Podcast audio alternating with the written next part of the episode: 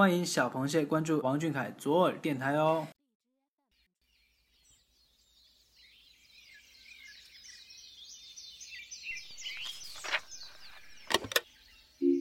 在白昼的浮华喧嚣里，我听见窗边的木吉他敲打和弦；在深夜的酒阑灯池里，我听见一点雨滴飘落在青草地；在世界的玉壶光转里，我在某时某刻听见了你的声音。把声音刻进光影，把故事讲给你听。欢迎来到时光留声机。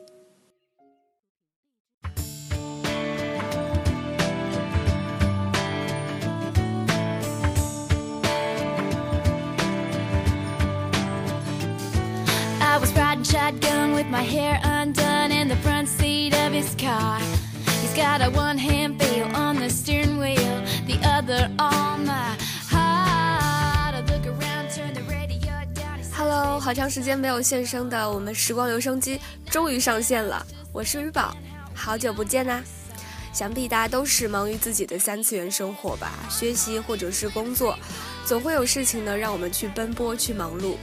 每当这样的时候，我都会想要偷懒，放慢一点自己的脚步，挤出时间呢去做自己喜欢的事情，哪怕只是一顿下午茶，吃点小甜点呐，然后咖啡呀、奶茶啊，跟朋友自拍啊，或者是一场欢笑无常的舞台剧，或者是酣畅淋漓的跑步运动，傍晚的散步，或者是读上一本不带功利性的书。只要是自己喜欢的事情，就会感到非常的痛快。相信大家也是知道今天的主题了，没错，就是爱好。欧阳修有句话叫做“视其所好，可以知其人焉”。我现在已经迫不及待的想看看今天的小螃蟹们是有什么样的爱好了。马上来看今天的第一位推荐人。今天的第一位推荐人推荐的是鞠婧祎的《每一天》。他是七年日记木子洛。他说：“从小到大，我喜欢唱歌，喜欢跳舞，但是最喜欢的还有写作。在生活里呢，我是一个不太擅长表达自己的人，所以有的时候会因为自己这种不善表达而让大家感到尴尬，所以我开始喜欢上了写作。”写自己的生活，写关于你的小文章，写一些甜蜜的，又或者是让大家感到轻松和幸福的文章。也因为写作，我的生活开始有所改变了。我总是能在不经意的时候呢，观察到生活的小细节和小感性，总是能在读完一本书之后心里有所体会，总是能用自己手中的笔去表达我自己的感情。我喜欢上写作之后。每一个文字都不再普通而无华了，它们就像是钢琴上的音键，弹奏出轻快的音乐。而我的以后，我想要当一名作家，给大家写出幸福和温暖的文章。想成为一名作家，真的是一个非常不错的理想。这里要点个赞，在于宝看来呢，写作可以记录生活的点滴，分享细致入微的那些琐碎的情感，表达自己独立的想法和思考，甚至可以带领着你的读者去进入到你的世界当中去，这是一件非常神奇的事情。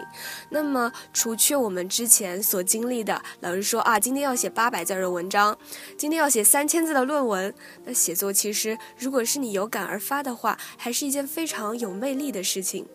相信大家都经历过，从小学到现在写作文，啊，从朴实的表达到华丽的修饰，再从华丽的修饰到论证的思考。写作的本质意义不是华丽而虚无的辞藻，而是作者本身对于生活的理解和态度。这种对于生活的理解会伴随着时间的流逝而发生变化。每当有一段新的经历的时候，都会有新的思考。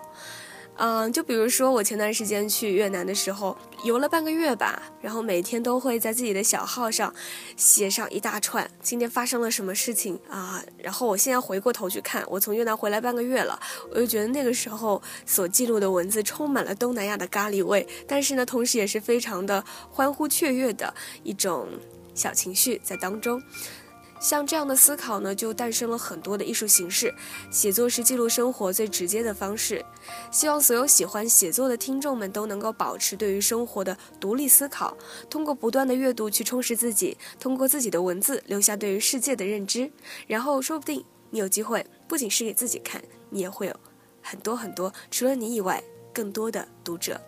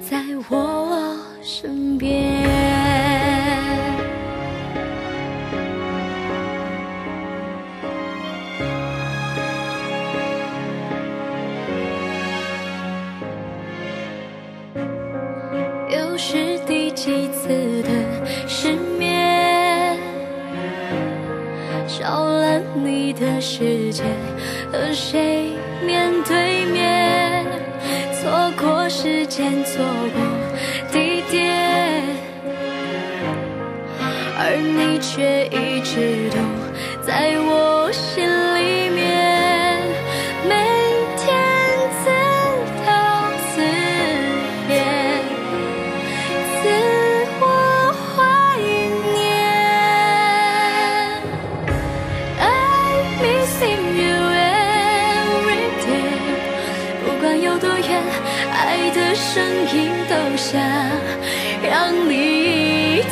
I missing you every day，怎样的情节才能和你相见？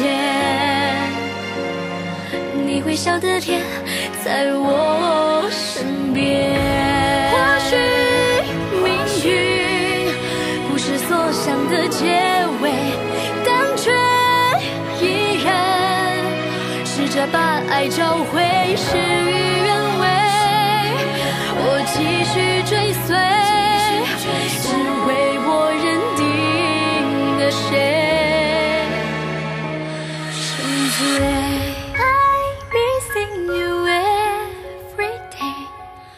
管有多远，爱的声音全都让你听见。I'm missing you every day，怎样的情节才能和你相见？你微笑的脸很甜，你微笑的在我身边，对你的思念，tonight tonight。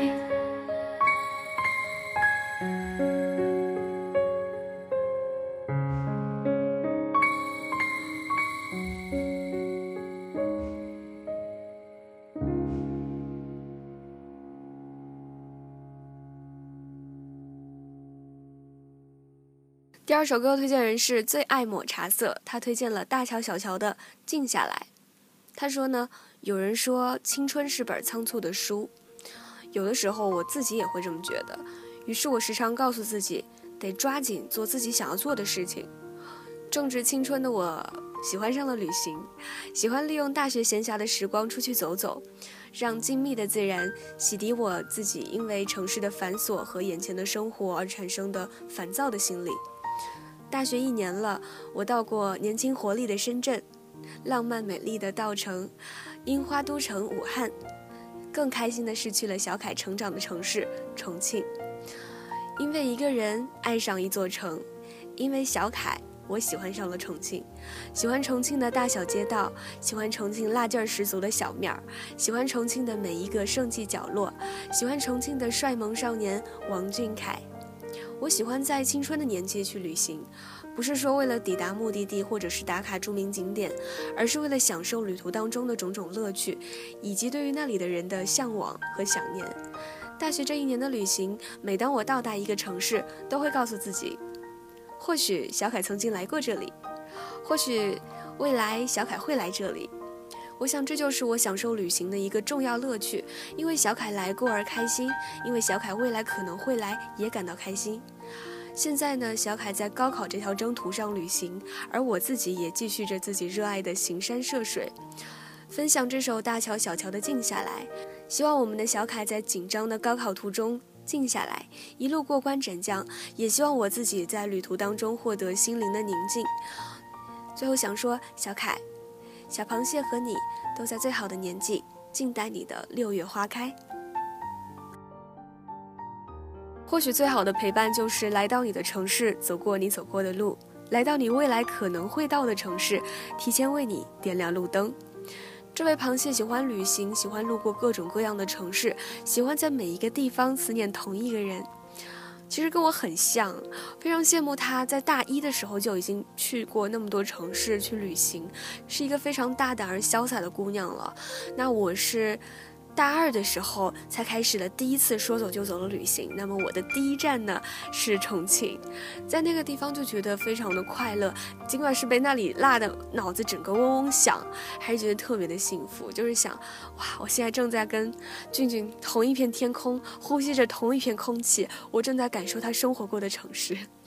我想很多迷妹都是有这样非常可爱的心理，嗯。现在俊俊紧张的高考也已经结束了，希望他能够放松放松，出去旅游换个心情，踏踏古城的青石板，走走西北的大草原，享受旅途的风景。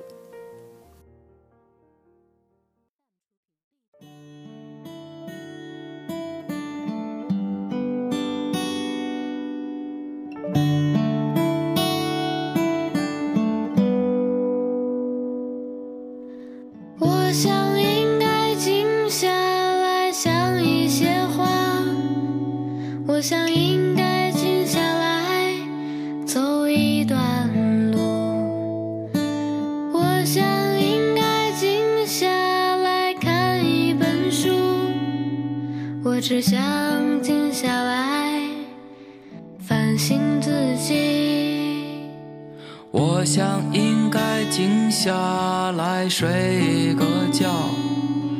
我想应该静下来想一个人。我想静下来忘掉那些事情。我只想静下来。反省自己。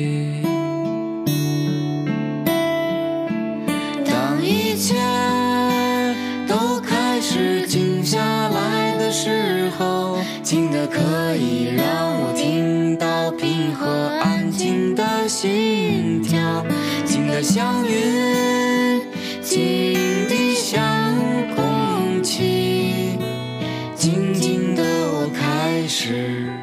渐渐的适应。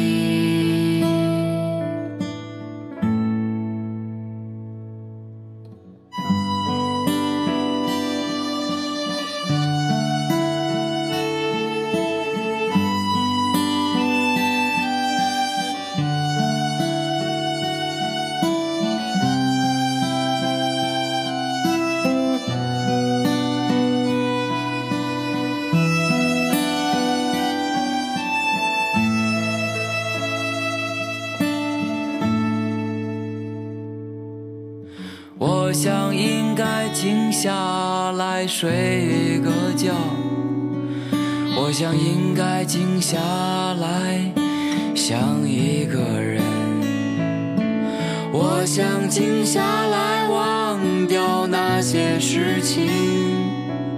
我只想静下来反省自己。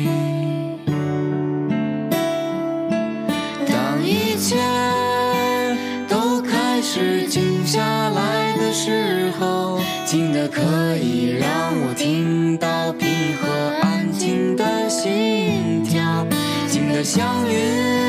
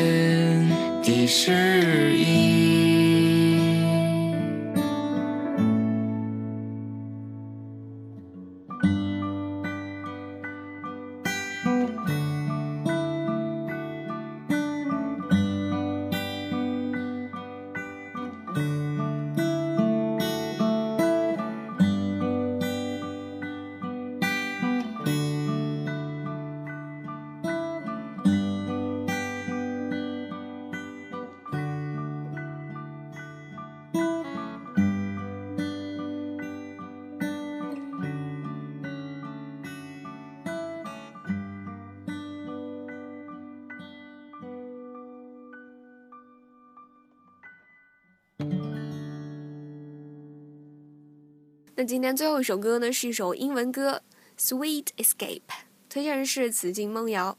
他说喜欢在跑步的时候听这首歌，在见识了充斥着消毒水味的医院走廊，因为治疗每天反复穿刺输液而肿胀淤青的手，被病痛反复折磨着，失去笑容。从那一刻起，我才真正认识到健康是多么重要。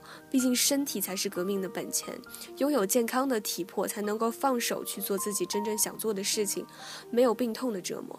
之前没有事情就喜欢在寝室躺尸，现在我开始傍晚的时候去运动，去跑步，去跳绳，去做一些简单方便的运动项目。一开始的时候，一圈就会气喘吁吁的我，停下来就会觉得。哇，跑步真的太累了。可是看看身边一些上了年纪的大叔大妈，还在一圈一圈不知疲惫的跑的时候，我觉得我不能放弃。我才刚开始我就要放弃，我跟自己说不行，我也可以。于是稍作休息，我就打开手机音乐，点开了这首《Sweet Escape》，我就开始跑起来了。那么有了音乐的陪伴，一圈一圈的跑步好像。就没有那么无聊和难熬了。从开始的一圈就气喘吁吁，到后来的十圈、二十圈，我傍晚去跑步成了每天的习惯，也渐渐开始享受运动后发热、大汗淋漓的那种畅快的感受。这个是以前只会躺尸的我从来不曾有过的感觉。希望我们的小凯宝宝现在在忙碌备战高考、高强度刷题复习的时候，也记得照顾好自己，有空的时候去运动放松一下自己。希望你高考金榜题名的同时，也愿你永远健康开心，这个最重要啦。鱼宝呢也非常认同边跑步边听歌这个习惯，我我觉得大部分人应该都有这个习惯吧，因为有了音乐的陪伴，跑步才不会那么疲惫。戴上耳机跑步的时候，你会发现，你会发现自己的身体虽然在运动，思绪却是被音乐带走的，被沉浸在音乐当中的，或者说，音乐。能够给我们带来无限的想象，这样的享受能让我们忘记身体的疲乏，仿佛在两个世界当中游走。一个是脚下的跑道，是真真实实的世界；另外一个是耳边的旋律所带给你的天空以外的一个无限的世界。这里呢，我要安利一下我跑步的时候经常听的一首歌了，是美国乐队 Imagine Dragons，也就是梦龙乐队的 Demons。Demon 是恶魔的意思。这首歌的歌词讲述了寒日降临、梦想破灭的时候，每个人心底隐藏的黑暗和嘶吼的野兽。但是摇滚的曲风又为其增加了一丝明亮，再听上多少遍都不会厌的旋律。我其实睡前都会听这首歌，因为觉得莫名的好听啊！我觉得只要是好听的旋律，都会给我们带来一场头脑风暴。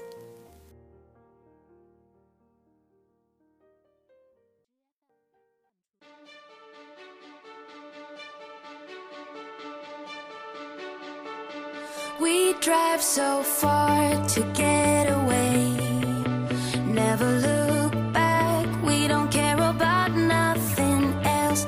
A sweet escape. Gotta break free like a shooting star.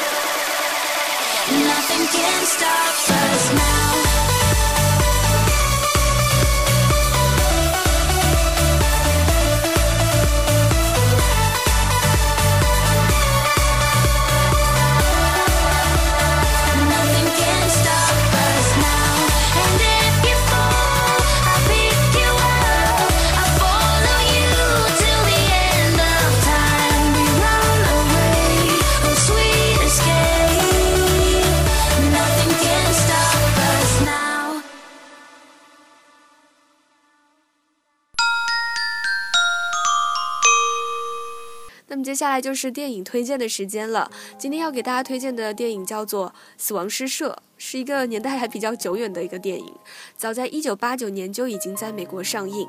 结合当时的时代背景来看呢，这是一部提倡当时的教育机构打破常规体制，鼓舞当时的青年冲破思想禁锢的电影。传统可以成为发展的基石，但是一味的守旧只会让思想止步不前。这部电影首先勾勒了一个传统守旧的中学，接着是一群表面乖巧，实则内心充满了反叛精神的学生。原来在那样的教育体制下，他们会按照父母和学校所规划的那样，顺利进入常青藤联盟，也就是美国的八所知名大学当中去学习。接着成为父母所期望的成功人士，而这一切被一位新来的拥有浪漫主义思想的文学老师打破。这位老师用各种各样新奇的办法教他们读诗，鼓励他们写诗，给予他们思想上的启蒙，鼓舞他们打破思想的禁锢，拥有自己独立的思考。这批同学受到了思想上的启发，自发组成了死亡诗社。夜深时分，前往某个静谧的山洞当中去读诗，非常具有浪漫主义色彩。而结局也是情理之中、意料之外的。其中最有思想的一个学生，因为父母对其梦想的阻拦，选择了一条许多浪漫主义诗人最终都会走上的路。自杀了。年轻的生命为了追求真正的自由，以自杀的方式对抗世界，这是传统教育制度的悲哀。而那位老师也因此被学校开除，但同时他也获得了一批思想进步的学生的支持。这部电影能够唤起我们心中对于浪漫、对于自由的渴求。文艺之中又不乏激昂，一定能够给大家带来很多的感悟。也许很多人都已经看过了，但是这是一部值得我们二刷三刷，不停的去回味，每次都会有新感觉的一部电影。那今天要给大家推荐的书呢，有点小众了，书名叫做《马戏团里的猫》，作者是九零后作家韩木。可能很多人都对这个名字是挺陌生的，但是他已经被文坛中的老一辈给予了厚望。有别于很多九零后作家的鸡汤式文字，他的文笔十分尖锐，甚至刻薄。这本书由一个个小故事组成，每一篇故事都涉及对于人性的复杂思考。有人说他会成为当代的鲁迅。确实，他的小说极具讽刺意味，其中有一篇作品《烟头》，让人读着。全是哀叹和心酸，有一丝鲁迅的祥林嫂的影子，又仿佛是余华活着的另一种诠释。但他的文章是不仅仅局限于这一种风格的，他也写武侠，写相忘于江湖的豪情，也写相聚于梁山的策反，甚至会涉及一些因果报应、轮回转世的思想，让人不禁感叹于他天马行空的想象力和强大的逻辑性。现实主义风格非常显著，在当今鸡汤文泛滥的文坛上，可以可以说是一股清流了。就像书的封面上所写的，每一篇作品都有一千种思考，每一种思考都只让你更懂自己。希望大家能从这本书里读出自己眼中的哈姆雷特。